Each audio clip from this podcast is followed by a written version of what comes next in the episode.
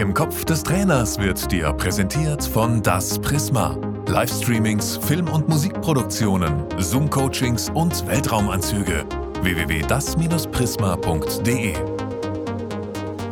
Du hast eine große Expertise in deinem Lebenslauf. Sieht man die im Jugendbereich? Auch deshalb hat dich wahrscheinlich der FC Bayern München geholt. Du hast an der Seite von Miroslav Klose sehr erfolgreich die U17 trainiert und bist jetzt als äh, Cheftrainer Individualisierung auch weiterhin auf dem Bayern Campus tätig. Was ist da genau deine Aufgabe? Ja, ich muss sagen, unsere Aufgabe. Ähm, es geht darum, den einzelnen Spieler zu verbessern. Es geht darum, die Stärken zu stärken von dem einzelnen Spieler oder die Schwächen zu schwächen oder aber auch äh, die ja, Positionsprofile zu verbessern. Ähm, meine Aufgabe oder ja, meine Hauptaufgabe ist es eigentlich, was braucht der einzelne Spieler, um bei unseren Profis in der ersten Liga, bei, unseren, ja, bei unserer Top-Mannschaft, was braucht er, um dort sich ja etablieren zu können zum Beispiel. Ja? Und wenn er es bei uns nicht schaffen sollte, weil wir einfach ein unfassbar großes Level haben von unserer Profimannschaft, dann halt zumindest, äh, ja, dass er in der Bundesliga oder in der zweiten Liga äh, mithalten kann, beziehungsweise äh, top ausgebildet ist, dass er das Einfache zu 100 Prozent beherrscht. Und dann geht es absolut in, de, in, den, in, die Details. Und äh, das versuche ich ja, mit meinen Trainerkollegen, ähm, die Jungs halt ähm, zu verbessern in kleinen Gruppen und mit vielen Wiederholungszahlen und mit Detailkorrekturen. Davor hast du, ich habe es angedeutet, mit äh, Miro Klose, mit einem Weltmeister zusammengearbeitet. Das ist schon, ist schon Weltklasse, wenn man die Chance bekommt. Inwieweit konntest du auch davon profitieren, dass er den Weltmeistertitel als Stürmer selbst gewonnen hat? Ja gut, äh, Miro Klose ist weltbekannt. Er ist, ja, man kann schon sagen, eine lebende Legende. Äh, er, hat, äh, er ist WM-Torschützenkönig, hat in den größten Mannschaften gespielt. Äh, er weiß, wie ein Stürmer tickt, er weiß, welchen Laufweg er nehmen muss, er weiß, äh, wie man sich positionieren muss, er weiß, wie man abschließen muss. Also der ist halt einfach äh, auch im letzten Drittel äh, ist er unfassbar, welche Ideen und Kreativitäten da auf einen zukommen. Und ich habe natürlich sehr viel von Miro gelernt, äh, auch in diesen Bereichen und auch in der ganzen Spielphilosophie, Trainingsphilosophie. Wir haben uns wirklich sehr, sehr gut angeglichen, was das angeht. Wir hatten schon sowieso die gleiche Spielphilosophie und Trainingsphilosophie. Und mittlerweile ist, man muss sich nur angucken und dann weiß der andere sozusagen Bescheid, was Sache ist. Ähm, es macht natürlich unfassbar großen Spaß mit Miro, ähm, aber nicht nur als Fußballer, als Trainer, äh, sondern auch insbesondere auch als Mensch. Ähm, der ist halt einfach normal geblieben bei dem ganzen Erfolg, den er eigentlich äh, ja, verzeichnet hat. Und äh, ja, er ist ein großer Trainer und ja, und er wird für Furore sorgen. Und du hattest aber natürlich viel mehr Erfahrung als Trainer als äh, Miro Klose, als ihr da zusammengearbeitet habt. Was konntest du in den Ring werfen an Eigenschaften, die Miro Klose natürlich noch nicht haben konnte, weil er noch keine, so wie du vorher, 20, 25 Jahre schon als Trainer gearbeitet hat? Ich denke, dass wir ein sehr gutes Paket sind. Ähm, ich hatte sicherlich dann auch natürlich dann mehr die Erfahrung, weil ich einfach länger in diesem Job bin sozusagen als Trainer. Ähm, wir haben äh, über kleinste Details gesprochen, wie wir den Fußball sehen. Ich habe, ich, ja, was kann ich, wir haben verschiedenste Sachen haben wir besprochen auf dem Platz, neben dem Platz, wie gehen wir mit der Mannschaft um, wenn was passiert ist, wie machen wir das, wie handeln wir das, wie gehen wir mit Spielern um, ähm, äh, wie sehen wir das Gegenpressing äh, über verschiedene Prinzipien, Spielprinzipien, äh, äh auch Kriterien. Wir haben ein ganz klares Bild, ein gemeinsames klares Bild, äh, wie wir Fußball spielen lassen wollen, äh, welche, welche Spielertypen wir brauchen. Ähm, und wir haben uns einfach immer gegenseitig ergänzt, gepusht und einfach unsere Messlatte, unsere beiderseitige Messlatte immer nach oben getan. Und ich kann nur sagen, es ist fantastisch. Und ich bin auch sehr stolz, mit so, einem, ja, mit so einer lebenden Legende arbeiten zu dürfen. Und äh, ja, Miro ist echt ein Knaller. Hat er dir mal gesagt, in dem Punkt, oh cool, dass du da die Erfahrung hast, das habe ich jetzt von dir gelernt? Gab es sowas vielleicht zufällig auch mal? Also Miro ist ein äh, total reflektierter Mensch und äh, das gab es schon mal und auch Mal. Und ähm, er sagt dann auch, wenn das gut ist, ist es gut. Und, äh, Hast du ein Beispiel? Ach, es war eine Trainingseinheit, die man auf einmal äh, hergezaubert hat, wo er sagt, wo hast du die auf einmal her? Die habe ich einfach skizziert, weil wir planen ja schon Trainingseinheiten permanent neue, dass es nicht für die Spieler äh, irgendwie langweilig werden sollte oder so. Oder wir hatten verschiedene Ideen, äh, wie wir gegen verschiedene äh, Vereine äh, spielen wollen, also gegen verschiedene Gegner. Und da habe ich schon auch äh, wirklich sehr, sehr viel Input mit reingebracht und wie wir sie knacken können und so. Und Miro ist halt einfach, wir, begründen uns Sachen. Er begründet seine Meinung mir, ich begründe meine Meinung ihm. Und häufig ist es mittlerweile, dass wir uns nicht mehr begründen. Einer spricht aus, der andere nickt. Und, und so arbeiten wir. Also es ist wirklich auf Augenhöhe. Und ich glaube, es gab kein Gespräch mit keinem Spieler, mit keinem irgendwie, das wir nicht zusammengeführt haben. Und ehrlich gesagt, ich, bei Miro ähm, fühle ich mich nicht als Co-Trainer oder Assistenztrainer. Ähm, ich denke mal, das sagt alles. Miro Klose war ein Weltklasse-Stürmer. Du selbst warst auch Stürmer. Was passiert denn jetzt? Folgendes Szenario. Einer eurer Stürmer kommt auf euch zu und sagt, Trainer, ich habe festgestellt, wenn ich vorm Tor stehe, dann knipse ich viel zu wenig, sondern schießt dem Torwart eigentlich meistens nur den Ball in die Arme. Die Frage kommt, was antwortest du dem Stürmer? Das ist eine wirklich sehr, sehr gute Frage. Äh, da muss ich auch ein bisschen äh, ja, ausholen. Ähm, grundsätzlich ist es so, dass äh, es erstmal sehr gut ist, dass der Stürmer kommt und sich damit beschäftigt, dass er weiß, oh, meine Schüsse sind nicht so präzise oder meine, mein Ablauf stimmt nicht oder mein Timing stimmt nicht.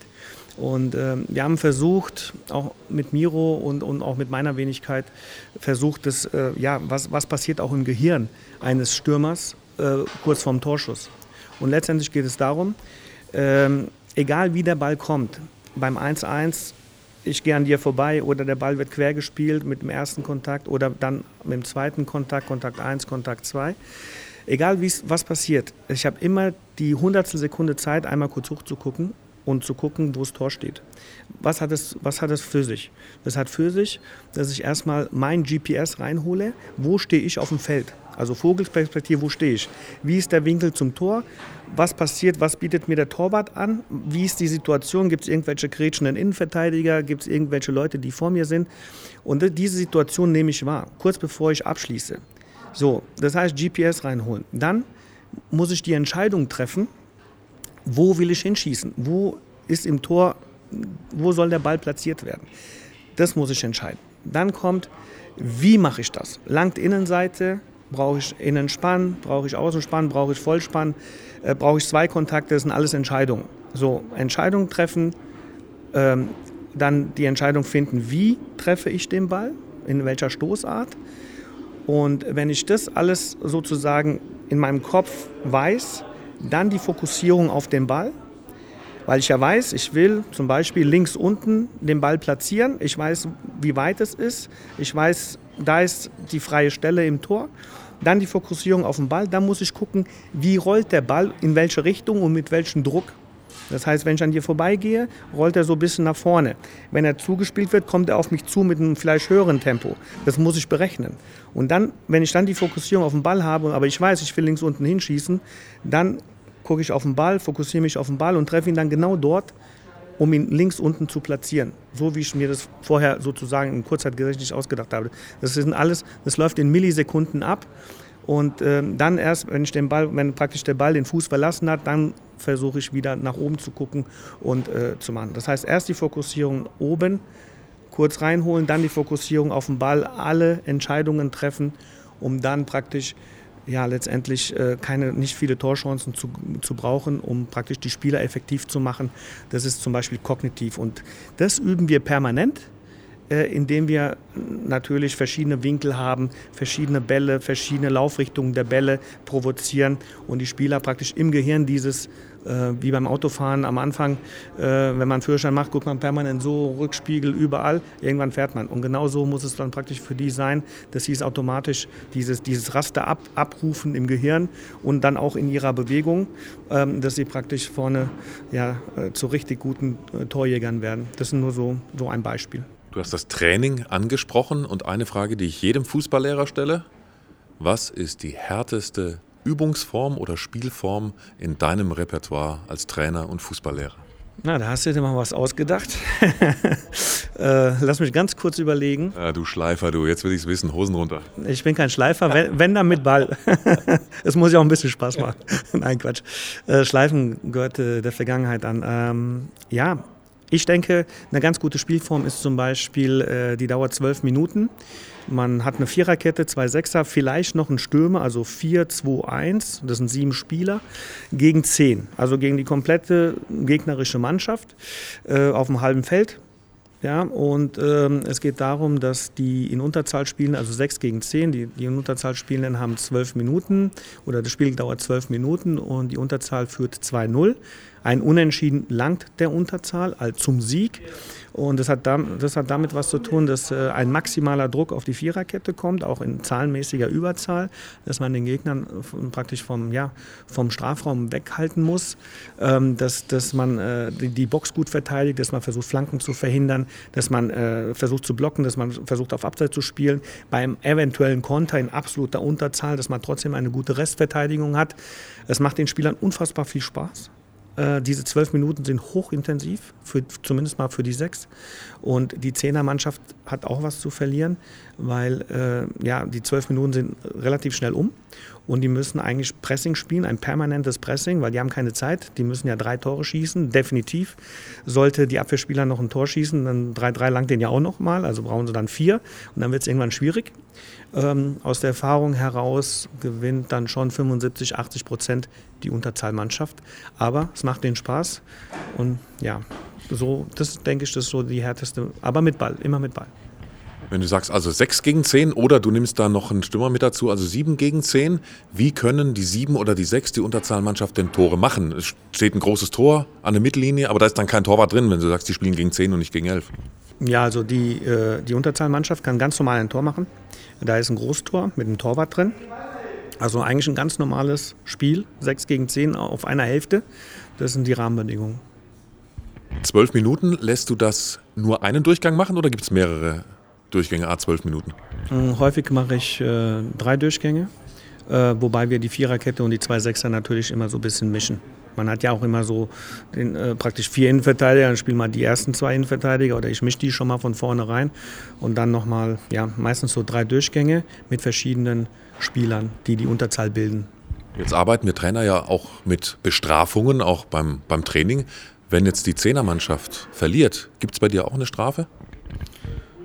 Ähm, bei uns ist es mehr so, dass äh, die Sieger was bekommen. Da ist Miro relativ äh, spendierfreudig. Und das ist dann äh, ein Anreiz zu gewinnen. Zum Beispiel Pizza oder irgendwas oder, oder, oder, oder, oder was ist die Belohnung dann? Von Amazon-Gutschein bis Pizza bis alles Mögliche. Ja, also da, aber es gibt natürlich auch mal eine Bestrafung beispielsweise. Ähm, Bestrafung in Anführungsstrichen. Es geht ja um den Wettbewerb und die Jungs sollen einfach, äh, das, die, wir wollen sie erziehen zur Siegermentalität. Ja, wir wollen sie pushen, dass, dass es nicht egal ist, ob wir 1-1 spielen, sondern wir wollen das Spiel gewinnen, 2-1. Ja? Und äh, auch wenn es nur noch 10 Sekunden ist, gewinnt das Spiel. Das ist eigentlich so unser, unser Credo. Und was wir halt auch machen, ist, dass wir beispielsweise so eine Trainingsform haben, wo jeder Spieler, wir spielen letztendlich 4 gegen 4 oder 5 gegen 5 und jeder Spieler sammelt praktisch Punkte für sich also hat sein eigenes Punktekonto über die verschiedenen Durchgänge und wir losen vorher die Mannschaften immer. Jeden Durchgang wird gelost. Das heißt, du hast verschiedene Mitspieler, verschiedene Gegenspieler und für jedes äh, gewonnene Spiel gibt es drei Punkte und für jedes Tor gibt es äh, nochmal einen Punkt. Also wenn man sozusagen 2-0 gewinnt, kriegt jeder fünf Punkte von diesen Leuten, die oder von diesen Spielern, die gewonnen haben. Und am Ende gibt es eine Tabelle und dann äh, die ersten drei kriegen was, ja, ein bisschen gestaffelt und die letzten sieben also die Absteiger, die äh, müssen ein Kabinenfest organisieren und bezahlen. Das ist sozusagen die kleine Strafe. Das tut dann aber auch weh. Also da will man unbedingt eher bei den Gewinnern dabei sein. ja. ja, gewinn das Spiel. Ja, genau. Dann sag uns zum Schluss noch, es gab Übungen, die wir als Spieler früher machen mussten, wo du dir als Fußballlehrer heute wahrscheinlich sagst, um Gottes Willen, das ist ja trainingswissenschaftlich oder äh, aus sonstigen Gesichtspunkten eine Katastrophe. Welche Übung hast du als Spieler machen müssen, die du heute auf gar keinen Fall als Trainer deinen Jungs antun würdest? Oh, das ist auch eine schwierige, äh, schwierige Frage. Ich glaube, Olli Reck war es, der in diesem Podcast gesagt hat, er musste im Entenlauf über die, kom die komplette halbe Platzhälfte oder über den, den kompletten Platz rübergehen. Also so ein Schwachsinn gab es auch irgendwie was bei dir in deiner Vergangenheit als Spieler? Also ich muss ganz ehrlich sagen, ich habe so einen Entenlauf mal gesehen. Bei einer anderen Mannschaft, beim Scouting, habe ich das auf dem Nebenplatz gesehen. Es war vielleicht eine D-Jugend oder eine C-Jugend. Äh, die auch so im Entenlauf äh, eine halbe Hälfte des Platzes überqueren musste. Da kann ich nur den Kopf schütteln oder wenn kleine Kinder sagen, äh, dass die sich einlaufen, drei Platzrunden oder fünf Platzrunden oder ein Zehnjähriger soll sich stehen, was soll er denn dehnen? Ja, so zum Beispiel. Und äh, also es gibt schon einiges, was, was nicht so gut läuft.